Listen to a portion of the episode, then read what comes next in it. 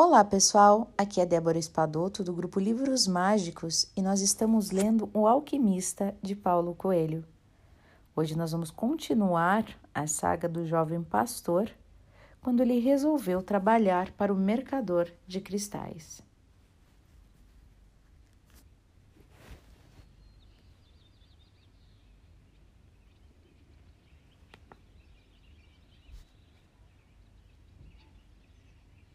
Há quase um mês, o rapaz estava trabalhando para o mercador de cristais. E não era exatamente o tipo de emprego que lhe fazia feliz. O mercador passava o dia inteiro resmungando atrás do balcão, pedindo que tomasse mais cuidado com as peças, que não deixasse quebrar nada. Mas continuava o emprego, porque o mercador era um velho rabugento, mas não era injusto o rapaz recebia uma boa comissão em cada peça vendida. E já havia conseguido juntar algum dinheiro. Naquela manhã havia feito certos cálculos. Se continuasse a trabalhar todos os dias como estava trabalhando, ia precisar de um ano inteiro para poder comprar algumas ovelhas. Então o rapaz disse ao mercador: Gostaria de fazer uma estante para os cristais. Ela pode ser colocada do lado de fora da loja e atrair quem está passando lá embaixo da ladeira. E o mercador respondeu: Nunca fiz uma estante antes. As pessoas passam, esbarram, os cristais se quebram.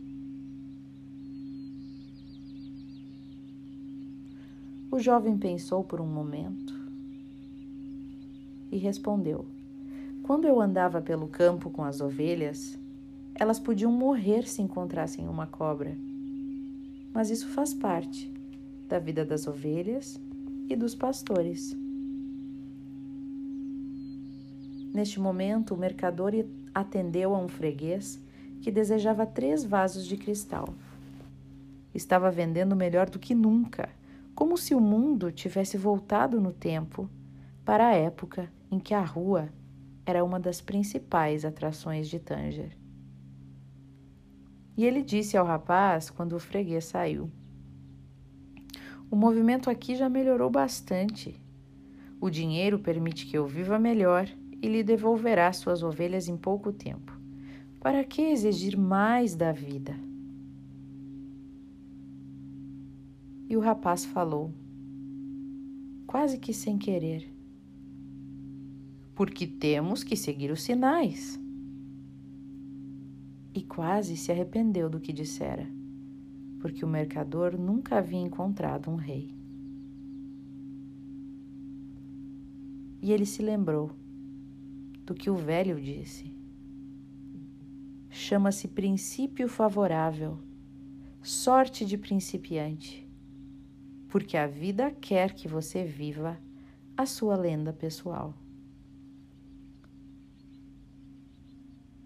O mercador, entretanto, estava entendendo o que o rapaz falava. A simples presença dele na loja já era um sinal, e com o passar dos dias, com o dinheiro entrando na caixa, ele não estava arrependido de haver contratado o espanhol mesmo que o rapaz estivesse ganhando mais do que devia. Como ele sempre havia achado que as vendas não mudavam mais, tinha oferecido uma comissão alta a ele.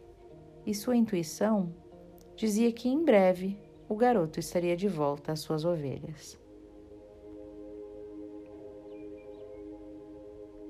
Então perguntou para o jovem rapaz: Por que você queria conhecer as pirâmides? E o rapaz disse então: Ah, por que sempre me falaram nelas? Estava evitando falar no seu sonho. Porque agora o tesouro era uma lembrança sempre dolorosa e o rapaz evitava pensar nisso.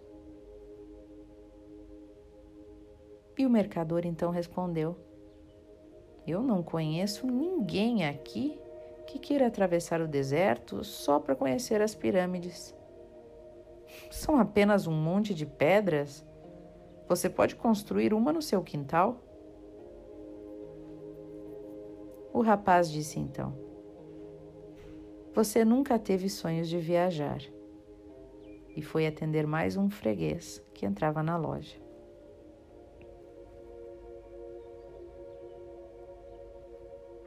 Dois dias depois, o velho procurou o rapaz para falar da estante. Bem, eu não gosto de mudanças, disse o mercador. Nem eu, nem você somos como Hassan, o rico comerciante. Se ele erra numa compra, isso não o afeta muito, mas nós dois temos sempre que conviver com os nossos erros.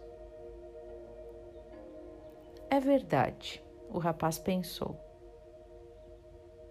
E o mercador continuou: Para que que você quer a estante? Porque eu quero voltar mais rápido para as minhas ovelhas, disse o rapaz. Temos que aproveitar quando a sorte está do nosso lado e fazer tudo para ajudá-la, da mesma maneira que ela está nos ajudando. Chama-se princípio favorável ou sorte de principiante. O mercador ficou calado por algum tempo e depois disse: O profeta nos deu o Alcorão e nos deixou apenas cinco obrigações para serem seguidas em nossa existência. A mais importante é a seguinte: só existe um Deus. E as outras são rezar cinco vezes ao dia, fazer jejum no mês de Ramadã e fazer caridade com os pobres. Parou de falar os seus olhos ficaram cheios de água ao falar do profeta. Era um homem fervoroso e, mesmo com toda a sua impaciência, procurava viver a sua vida de acordo com a lei muçulmana. E o rapaz perguntou: E qual a quinta obrigação? E ele disse: Há dois dias atrás você disse que eu nunca tive sonhos de viajar. A quinta obrigação é que todo muçulmano faça uma viagem. Devemos ir pelo menos uma vez na vida à cidade sagrada de Meca.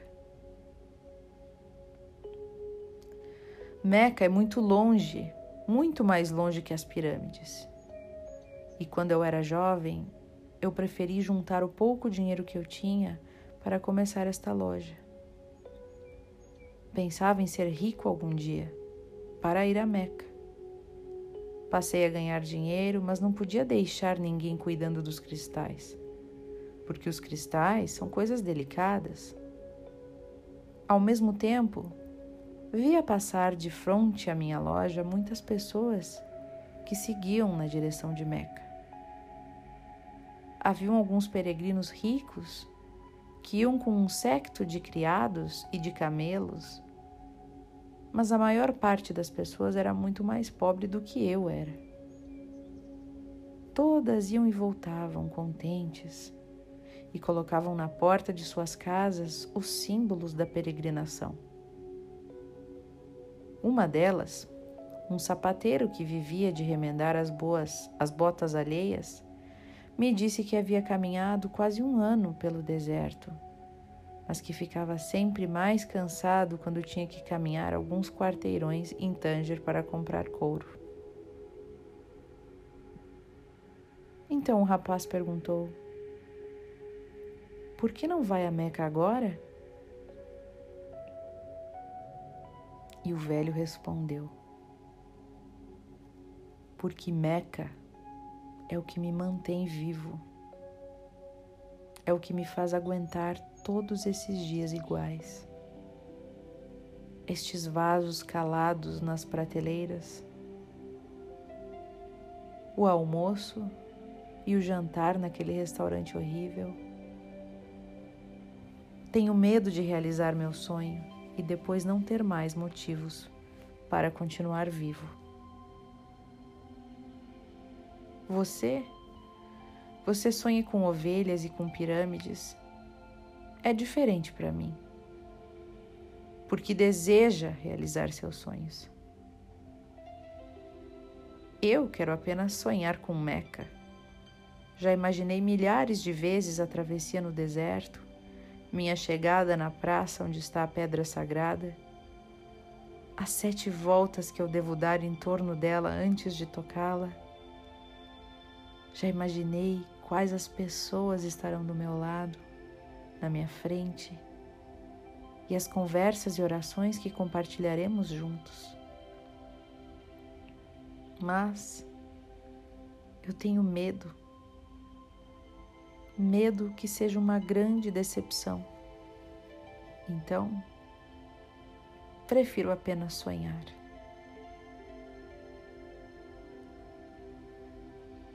Neste dia, o mercador deu permissão ao rapaz para construir a estante. Nem todos podem ver os sonhos da mesma maneira.